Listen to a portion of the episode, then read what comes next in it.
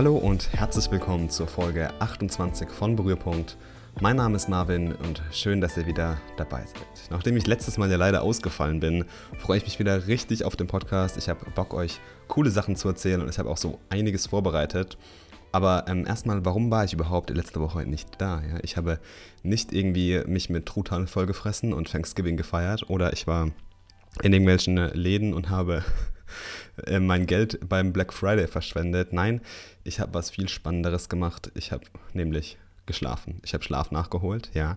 Ich war nämlich letzte Woche beim Symbioticon Hackathon in Frankfurt, welcher vom 20. bis zum 22. November in Frankfurt stattgefunden hat, im Rahmen vom FI-Forum, einer großen Messe von der Finanzinformatik, ähm, die alle zwei, zwei Jahre stattfindet. Eine ganz große Konferenz mit, äh, ja, wie eine Konferenz halt so ist, mit super vielen Leuten. Und ähm, tolles Aufgebot an Talks gab es da, aber ich habe mir mit ungefähr 200 anderen Teilnehmern die Nächte um die Ohren gehauen und habe verrückte Ideen entwickelt. Ja. Es gab 36 Teams, also es war wirklich einer der größeren Hackathons und ähm, es war wirklich ein mega tolles Event. Ja. Ein ganz toller, kreativer Space. Es gab wahnsinnig coole Ideen, wahnsinnig coole Preisgelder. Dafür hat es leider nicht gereicht. Aber wir hatten echt eine Menge Spaß. Ich war mit ähm, vier Kollegen aus der Firma und aus anderen, sag ich mal, anderen Versicherern, Firmen, ähm, war ich ja, war ich bei dem Hackathon. Wir haben uns ein bisschen beschnuppert, uns dort kennengelernt und hatten auch gleich eine coole Idee, die wir entwickeln wollten. Wir wollten so ein bisschen das Sparen für junge Familien und für Kinder neu erfinden und ein bisschen ja, spannender einfach gestalten und haben da ein cooles Projekt gemacht. Ich habe wirklich wieder eine Tonne gelernt. Ja, Vue.js habe ich mir mal wieder noch genauer angeguckt nach meinem Uni-Projekt. Ähm, ich bin jetzt kein Vue-Developer, aber ich kenne mich ein bisschen aus ähm, und habe viel mit Backend gemacht, habe viel mit APIs zusammengearbeitet, ähm, habe auch wieder super viel coole neue APIs entdeckt, gerade im Fintech- und Banking-Bereich.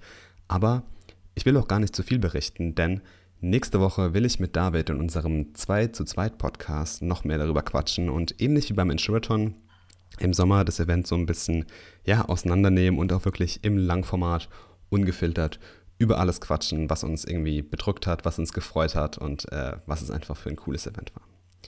Die letzten beiden Tage war ich dann auch diese Woche in Stuttgart, weswegen die ja, heutige Folge ein bisschen später erscheint. Ich war nämlich bei einem weiteren Design Thinking Workshop ähm, bei den netten Leuten von Brainbirds, die mir wieder tolle Sachen zum Thema Design Thinking beigebracht haben. Wir hatten einen wahnsinnig coolen Coach. Ähm, Grüße gehen raus an Dennis. Und ähm, ja, das ist so lustig. Ich hatte ja irgendwie, wenn ihr den Podcast hört, ich hatte ja im Oktober, der ganze Oktober war bei mir irgendwie so eine Design Thinking Woche, Design Thinking Monat eher gesagt, ähm, wo ich ja ein riesiges Uni-Projekt hatte, was ich da entwickelt habe. Und da habe ich echt schon viel gelernt über die Methodik und habe das wirklich so zum ersten Mal ja, angefasst und praktiziert richtig. Aber bei diesem Workshop habe ich wieder so viel Neues gelernt. Das ist echt Wahnsinn. Wir mussten uns challengen und unsere Komfortzone verlassen. Wir haben Interviews mit Leuten draußen geführt, was ich so ja, seit langem mal wieder gemacht habe, was echt schwer ist, wo ich echt noch dran arbeiten muss. Ähm, wir haben ganz viele neue Einblicke in das Thema gewonnen und ich finde es einfach so eine tolle Methode und so eine tolle Thematik, dass ich da jetzt definitiv motiviert bin, noch tiefer einzutauchen, mich noch mehr darin reinzulesen, aber es auch vor allem noch mehr zu praktizieren und noch mehr in meinen Alltag und auch in meinen Arbeitsalltag zu integrieren. Ich glaube, das ist ganz, ganz wichtig, dass man dieses Wissen auch immer wieder anwendet und versucht, an verschiedenen Stellen im Leben irgendwie einzubringen. Und ich will einfach mehr eintauchen und vielleicht mehr über Design Thinking ja, erfahren oder mich da irgendwie noch weiterbilden und vielleicht Vielleicht lasse ich auch mal so ein paar Elemente in diesen Podcast einfließen. Das ist ja wirklich eine coole Sache. Aber genug Follow-ups, dafür sind wir nicht hier. Kommen wir nämlich zu ein paar Links und News. Der Cyber Monday. Ach, was war das wieder krass. Ich hätte gefühlt mein ganzes Weihnachtsgeld ausgeben können. Ähm, habe ich auch fast. Ich habe ein paar coole Schnäppchen gemacht, ne? Laufschuhe, Geschenke bestellt und so weiter. Ähm, tolle Sache und es ist ja irgendwie schon so ein Internet-Hype. Ja? Und ich glaube, ein Reseller freut sich immer ganz besonders auf den Cyber Monday, nämlich Amazon. Und ich habe mir ein paar Zahlen angeschaut und ich war echt richtig geflasht. Für Amazon war das nämlich der größte und erfolgreichste Cyber Monday in der Firmengeschichte. Also der Hype wird irgendwie jedes Jahr krasser und mittlerweile macht der Cyber Monday schon richtig viel am Revenue von Amazon aus. Einfach mal, um das ein bisschen in Zahlen reinzubringen. Es wurden weltweit insgesamt 180 Millionen Items verkauft. Also echt eine Menge an Zeug. Davon unter anderem 18 Millionen Spielsachen alleine und irgendwie, also so Sachen im Toys-Sektor, 4 Millionen alleine über die Mobile-App, ähm, was auch irgendwie krass ist. 13 Millionen Fashion-Items an einem Tag. Das muss man sich mal auf der Zunge zergehen lassen. Und die populärsten Items waren logischerweise irgendwie die Amazon-Items, weil da auch einfach der Sale am krassesten war. Zum Beispiel beim Fire TV Stick, beim Fire 7 Tablet. Ähm, die Kindles, die neuen, waren auf jeden Fall, ja, sind weggegangen wie, wie warme Brötchen. Und ähm, ja, auch der Echo Dot ist natürlich wieder richtig durch die Decke gegangen und ist, glaube ich, auch so ein richtig geiles Weihnachtsgeschenk. Ähm, ja, also wie schon gesagt, der Revenue, glaube ich, dürfte allein an dem Tag gigantisch sein. Und ähm, für das letzte Quartal darf man eigentlich wieder krasse Zahlen von Amazon erwarten. Ob ich das Ganze jetzt gut finden soll oder nicht, ich weiß es irgendwie nicht. Ich habe keine Ahnung. Es ist irgendwie so, diese ganze Black Friday-Thematik und, ähm, und, und Cyber Monday-Thematik, wir rennen da irgendwie in die Läden wie die Bekloppten. Und in Deutschland ist es auch mittlerweile so eine krasse Marke, wo man eigentlich gar nicht so richtig weiß, wo es herkommt oder warum man das Ganze so krass ja, feiert. Und irgendwie ist das halt wirklich so die Definition von Konsum. Also wirklich manchmal auch schon ein bisschen erschreckend. Dann gibt es aber auch noch sehr große News für alle Podcaster da draußen oder eigentlich für die Podcast-Welt im Allgemeinen. Anchor Sponsorships sind gelauncht diese Woche. Ich selbst hoste ja auch meinen Podcast mit Anchor und Anchor hilft mir einfach dabei, meinen Podcast auf alle möglichen Plattformen zu, ja, zu shippen, ohne dass ich irgendwie was machen muss mit nur einem Klick. Ähm, wirklich eine ganz, ganz tolle Sache free für alle Creator. Und ähm, ich finde das einfach ein ganz tolles Angebot und eine ganz tolle Philosophie, die dahinter steckt. Und ähm, Anchor hat jetzt mit Sponsorships eine neue Art von Podcast-Advertising gestartet, weil man muss sich einfach mal überlegen, nur ein Prozent der Podcasts auf der ganzen Welt, die produziert werden, sind mit Ads versehen, also laufen irgendwie über Ads oder finanzieren sich über Ads. Und ähm, ja, es ist halt irgendwie schwierig, noch so eine, so eine ganz ja, krasse, ein krasser Painpoint für viele Creator, Geld aus dem Podcast zu ziehen und irgendwie damit auch ähm, monetär erfolgreich zu sein. Und mit Sponsorships hat Anchor jetzt quasi eine Matching-Plattform eingeführt. Das heißt, ich kann einfach sagen, hey, ich äh, bin ein Podcaster, ich suche Werbetreibende für meinen Podcast und ähm, will irgendwie Werbung einführen und damit halt irgendwie ein Revenue generieren. Und ähm, ja, es gibt dann so eine Art Matching und ich kann halt wirklich an die Ad auch wirklich selbst vorlesen und bestimme selbst, wie der Content da in meinem Podcast drin ist. Das ist eine sehr spannende Sache weil halt einfach hier die Macht immer noch bei dem Creator und bei dem Podcaster an sich liegt, nicht bei der Firma, die die Werbung irgendwie einstellt. Ich weiß noch nicht, ob ich das direkt nutzen möchte, weil ich will ja mit diesem Podcast, den ich hier mache, mit Berührpunkt erstmal sehr viele Erfahrungen sammeln. Ähm, grundsätzlich finde ich es aber eine gute Sache. Ich finde es auch, ähm, das muss so ein bisschen in den, in den Köpfen einfach der Menschen ankommen. Im Internet muss man einfach mal davon wegkommen, dass irgendwie alles kostenlos ist und dass man irgendwie alles geschenkt bekommt, sobald man ins Netz geht. Und ähm, es gibt irgendwie so drei bestimmte oder drei populäre Modelle, mit denen man irgendwas im Internet konsumieren kann. Ja, das sind entweder zum Beispiel einfach, dass ich mir ein Advertisement anschauen muss, das heißt eine Werbung, dass ich irgendein Abonnement habe, eine Subscription oder dass ich einfach irgendeine ja, Einmalzahlung tätige für irgendwas und dann konsumiere ich Content. Aber ich glaube, man muss auch von diesem Gedanken wegkommen, dass man irgendwie alles für free bekommt im Internet. Ähm, das ist einfach mal so ein Gedanke daneben bei. Und ich glaube, Creator müssen einfach im Allgemeinen mehr gefördert werden. Ich will mich da jetzt gar nicht so in dieses Creator-Ding mit reinbeziehen. Ich mache einfach einen Podcast, weil ich Bock drauf habe und weil ich ja von den Leuten was erzählen will. Ähm, und bin da jetzt nicht so mit krassen Content-Strategien irgendwie im Hintergrund dabei. Einfach, ich will damit was lernen und ja, will einfach mein, meine Ideen irgendwie raus in die Welt schicken. Und ähm, ich bin echt gespannt, wie da dieses, diese Sponsorships bei Anchor anlaufen und wie das Ganze funktioniert. Und es ist auch so eine Plattformproblematik. Ich muss auch erstmal hier Sponsoren auf die Plattform bekommen und allem drum und dran. Aber ich werde es mir auf jeden Fall mal anschauen und werde da auf jeden Fall mal tiefer reintauchen und vielleicht beim nächsten Follow-up schon was berichten können. Weiter geht's mit so einem kleinen, ich sag mal, Mini-Follow-up, denn letztes Mal haben wir in der Folge schon ein paar Samsung-News vorgestellt mit dem Foldable Phone. Und jetzt gibt es auch wieder Samsung-News. Auch wenn ich irgendwie kein großer Samsung-Fan bin, irgendwie hauen die gerade coole Sachen raus. Denn auf der Entwicklerkonferenz wurde auch ein neues Interface vorgestellt, das sogenannte One UI. Warum One UI? Ganz einfach, das ganze Interface, jedes Element darauf soll mit einer Hand bedient werden können. Also gerade für die Leute, die irgendwie gefühlt immer ihr, ihre Hand verbiegen müssen oder ihren gewünscht ihren Daumen nochmal doppelt so lang hätten, damit sie in die oberen Ecken vom Screen kommen. You're welcome, vielleicht habt ihr hier eine Lösung und greift demnächst mal zu einem Samsung-Gerät. Und ähm, ja, mir sind da ein paar Sachen aufgefallen, als ich mir einfach mal dieses UI ein bisschen genauer angeschaut habe. Zuerst mal wirkt es wirklich sehr aufgeräumt, sehr fresh, ähm, sehr clean, sehr minimalistisch, also ohne viel Shishi, ohne viel Gradients oder irgendwas. Wirklich ganz, ganz flat, aber auch irgendwie sehr, sehr nah am Stock-UI gehalten. Und man kann so abartig viel anpassen. Bestes Beispiel, Ihr kennt ja bestimmt bei Android diese untere Tapper, die direkt im System integriert ist mit diesen Back-Buttons und dem Home-Button und irgendwie diesem, diesem Task Manager oder wie er heißt. Ähm, Und da kann man echt alles anpassen, ja. Von der Reihenfolge, die ist nämlich default irgendwie andersrum, was ich irgendwie komisch finde, aber egal. Ähm, auf jeden Fall kann man das anpassen. Man kann sie aber auch zum Beispiel einfach komplett ausblenden und die verschiedenen Parts im Screen, das heißt die verschiedenen Drittel mit äh, Swipe nach oben Gesten, ähnlich wie beim neuen iPhone 10, ähm, diese Gesten damit hinterlegen. Das heißt, bin ich in der linken Ecke und swipe hoch, komme ich zurück. Bin ich in der mittleren, in, in der Mitte des Bildschirms und swipe hoch, komme ich auf den Home und rechts halt dann diesen Task Manager. Wirklich eine geile Sache. Ähm, und ich, ich stelle mir einfach gerade mal vor, sowas irgendwie auf der Apple-Seite zu sehen. Also so einen tiefen Eingriff irgendwie in die User Experience oder in die Usability von dem Operating System an sich. Ich glaube, sowas würde Apple nie zulassen. Das ist aber eine spannende Idee oder mal ähm, ein spannender Gedankengang den, man, Gedankengang, den man einfach mal äußern kann. Und ähm, ja, auch an sich kann man wirklich alles Mögliche anpassen. Ja. Es, zum Beispiel auch sogar das Keyboard. Wenn man irgendwie Nachrichten schreibt, kann man das Keyboard, das hat man so ein Floating Keyboard und man kann es irgendwie dann schon so über die Nachricht schieben, dass man die Nachricht halt wirklich weiter unten im Bildschirm sieht. Für was das gut sein soll, muss ich mir noch irgendwie mal genauer anschauen und muss da irgendwie drüber nachdenken. Aber an sich finde ich es eine geile Sache. Ja.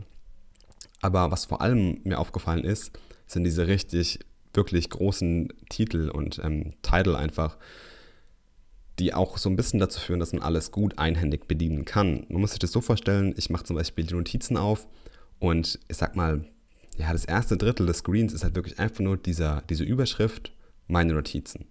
Und die ganzen Actions sind wirklich ganz easy mit dem Daumen, mit einer Hand zu erreichen. Man hat das in einem ganz tollen Walkthrough gesehen. Ich habe auch ein paar Screenshots noch in die Shownotes gepackt, wer da reinschauen will. Und in dem Walkthrough findet ihr auch noch detailliert alles andere. Ich finde es echt spannend, die Bewegung, und ähm, finde das UI wirklich nicht schlecht von, was, was Samsung da, da gebaut hat. Werde es mir mal auf jeden Fall mal live anschauen und bin diesmal echt gespannt auf die neuen Galaxy-Modelle und vielleicht gucke ich mir so eins mal wirklich genauer an und mache da vielleicht mal ein Design-Detail davon. Kommen wir zu unserem Design-Part, zum Design-Detail. Ich habe diesmal kein kleines Detail rausgepackt, sondern ich will jetzt endlich mal eine Resource vorstellen, die ich wirklich abartig feiere, nämlich die Laws of UX von ähm, Job Jablonski. Ähm, ein ganz toller Designer, der da wirklich eine ganz, ganz tolle Ressource ins Netz gestellt hat und wirklich die vielen Leuten beim Thema User Experience Design hält. Ich finde es eine der Go-To-Sources, wenn man User Experience Design wirklich verstehen will und wissen will, was auch psychologisch dahinter abläuft. Insgesamt sind diese Laws of UX 19 Stück und wir werden jetzt einfach mal so auf die ersten neun davon eingehen. Und ich werde die einfach ein bisschen genauer beschreiben, mal detaillierter, mal nicht so detailliert. Und ähm, ja, ich würde sagen, wir fangen auch gleich mal an mit dem ersten Law Nummer 1, Aesthetic Usability Effect. Der besagt nämlich, Nutzer nehmen ästhetisch ansprechendes Design oftmals als nützlicher wahr. Und was echt interessant ist, also so diese, diese beiden Themen, Funktionalität und Ästhetik, sind ja eigentlich strikt getrennt voneinander ganz oft. Ja, man hört ja den UI-Designer, der sich irgendwie nur ums Visuelle kümmert, und den UX-Designer, der so ein bisschen Information Flow und Architecture und sowas macht. Aber es gibt einfach einen direkten Zusammenhang zwischen wie eine App aussieht und wie sie sich bedienen lässt. Und man kann auch mit dem Aussehen so kleine Usability Errors ein bisschen verschleiern und ja, es wirkt einfach manchmal oft echt ansprechender. Ihr kennt es bestimmt, eine App, die einfach gut aussieht, ist einfach irgendwie so more appealing und wirkt irgendwie einfach ansprechender und die Nutzer springen mehr drauf an, als weil es einfach nur super funktional ist. Klar, das ist auch so super wichtig und auch gut usable ist, aber so dieses Aussehen ist manchmal einfach so dieser Kick, das, das, der gibt dir einfach so den Kick und ähm, ja, macht die App einfach noch so ein bisschen besser oder die Anwendung noch ein bisschen besser. Law Nummer 2, Gesetz Nummer 2, das sogenannte Doherty, der Doherty Threshold, nach Walter J. Doherty benannt, ähm, welcher besagt, die Produktivität steigt an, wenn ein Computer und seine Benutzer in einem Tempo, welches schneller als 400 Millisekunden ist, interagieren. Und ja, das stellt einfach so sicher, dass keiner auf den anderen warten muss, was da so ein ganz, ganz großer Faktor ist. Dieses Law geht hauptsächlich auf die Performance ein und ähm, man kennt das ja, ja. Ihr macht irgendeine App auf, ihr müsst erstmal gefühlt irgendwie zwei, drei, vier Sekunden vielleicht sogar warten, bis irgendwas passiert und habt ihr eigentlich schon, habt ihr schon einen krassen Bruch einfach in der User Experience und das will man einfach mit diesem Gesetz vermeiden. Und hier seht ihr auch schon einen Unterschied, wie vielfältig diese Laws of UX einfach sind. Es gibt funktionale Aspekte, wie zum Beispiel jetzt dieses zweite Gesetz, aber auch sehr ästhetische, wie das erste. Und das finde ich einfach eine ganz tolle Sache, wie die Mischung hier rübergebracht wird. Gesetz Nummer drei, eins meiner Lieblingslaws, ähm, was ich wirklich sehr, sehr gut finde, das sogenannte Fitz Law, besagt, Zeit zum Erfassen eines Ziels hängt von der Entfernung und der Größe des Ziels ab. Was heißt es jetzt genau? Einfach gesagt, Elemente, die einfach ausgewählt werden sollen oder einfach ja, so ein bisschen ja, im Vordergrund stehen, sollen größer gemacht werden, zum einen, aber auch nah zum Nutzer positioniert werden. Und es gibt wirklich in der Designwelt, wenn man mal darauf achtet, ganz, ganz viele Beispiele dafür. Ich finde, das beste, das, das beste Beispiel ist einfach irgendwie der Fab, also der Floating Action Button bei Material Design, welcher ganz oft im, im Android-Universum benutzt wird. Dieser Fab ist meistens irgendwie ganz unten am Screen und auch irgendwie unten rechts in der Ecke, also wirklich ganz nah am Nutzer, ganz nah am Daumen. Einfach weil das so die Hauptfläche der Interaktion ist und es folgt einfach diesem Fits Law.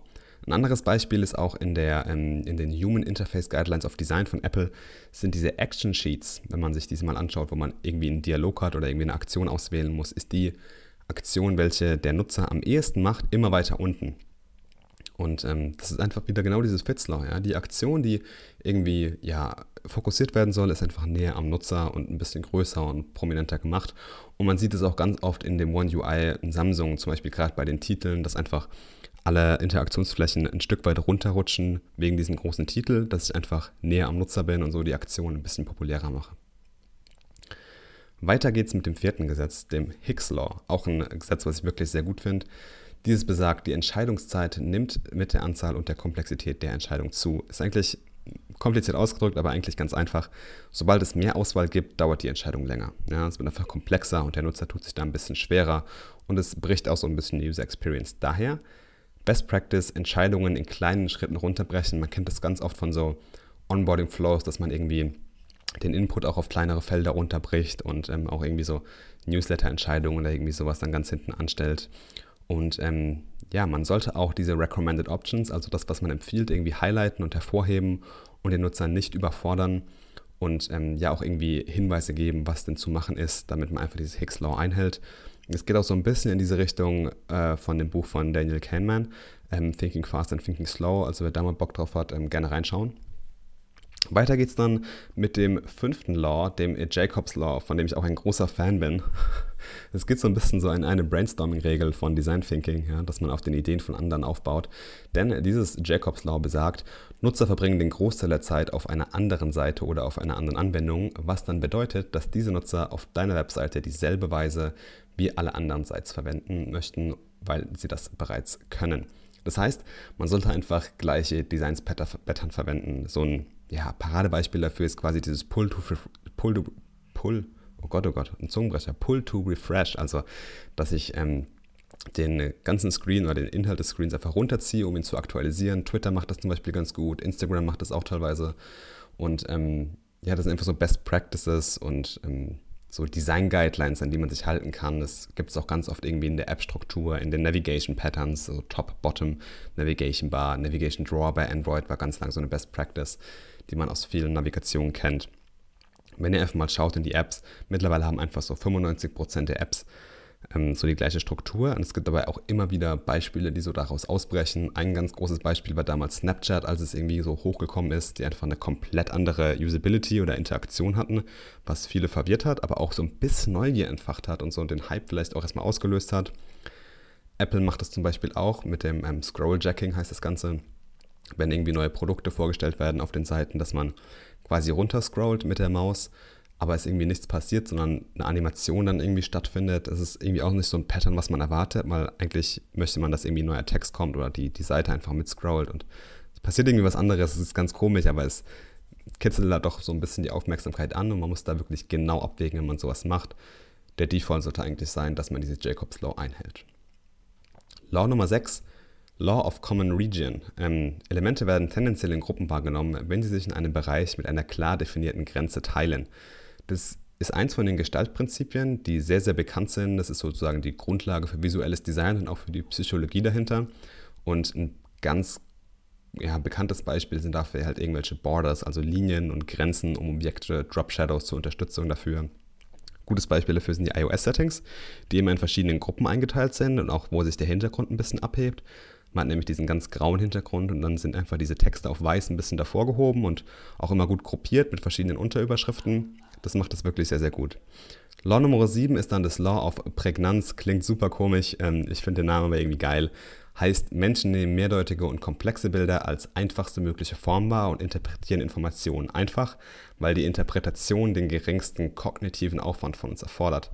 Klingt komplex, aber runtergebrochen auf die Key Takeaways ist es eigentlich, das menschliche Auge will Einfachheit. Ja? Man will nicht irgendwie in der Komplexität abtauchen und verwirrt sein. Und ganz oft hat man sowas bei Icon-Designs oder bei Logo-Designs. Logos müssen einfach zum Beispiel aus der Entfernung gut funktionieren, sie müssen aber auch sehr nah gut funktionieren, sie müssen gescaled werden können und sollen sich da nicht verziehen.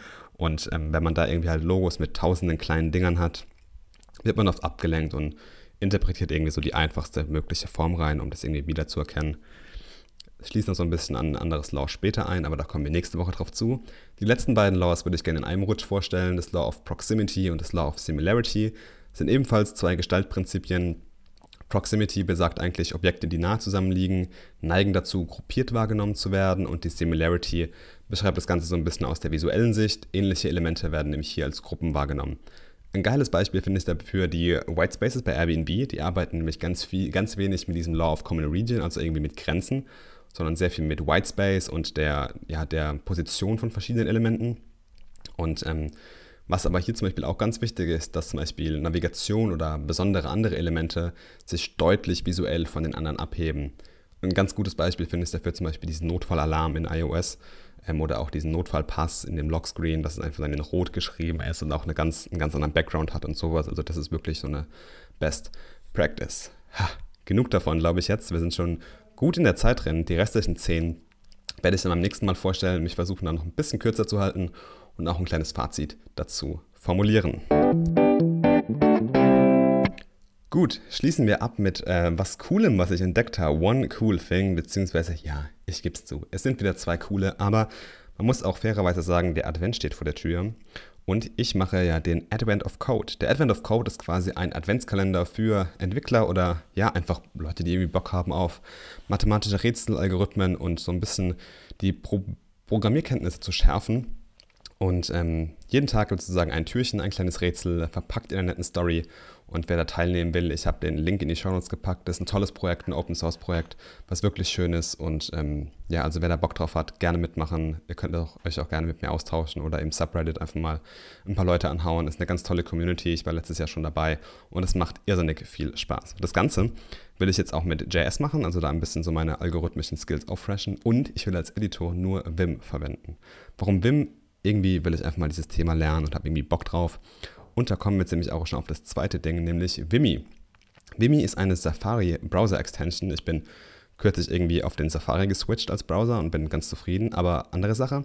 Und Vimy ist einfach sozusagen Vim für den Safari, also diese genau dieselben Vim-Controls. Diese Keyboard-Shortcuts kannst du dann im Browser verwenden und musst deine Maus nicht mehr zum Surfen verwenden. Und ich finde das echt eine geile Sache und wer da Bock drauf hat, gerne in den Shownotes mal gucken. So, ich wünsche euch eigentlich jetzt mal schon einen schönen Start in den Dezember, einen tollen ersten Advent. Und ich würde mich echt wieder freuen, wenn wir uns wieder nächste Woche hören, wenn es wieder heißt, keep creating awesome stuff. Ciao.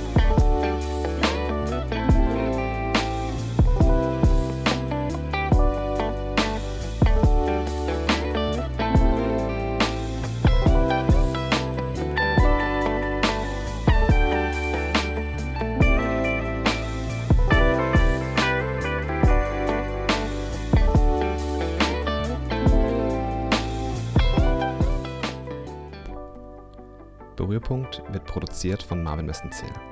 Dieser Podcast ist eine eigenständige Entwicklung und Produktion, welche in keinster Weise durch finanzielle Mittel oder Sachmittel in irgendeiner Form unterstützt wird. Wenn dir der Podcast gefällt und du ihn unterstützen willst, würde ich mich über eine positive Bewertung auf iTunes sehr freuen. Erzähle auch gerne deinen Freunden und Kollegen davon und teile es. Bei Fragen, Feedback, Anregungen oder auch Kritik gerne per Mail an hello at marvinmessenzähl.com oder direkt auf Twitter oder Instagram an @yomarvin. Y-O-O Marvin. Klein und zusammen. Meinen Blog findest du auf marvinmessenzähl.com. Dieser Podcast wird auf allen üblichen Podcast-Portalen veröffentlicht.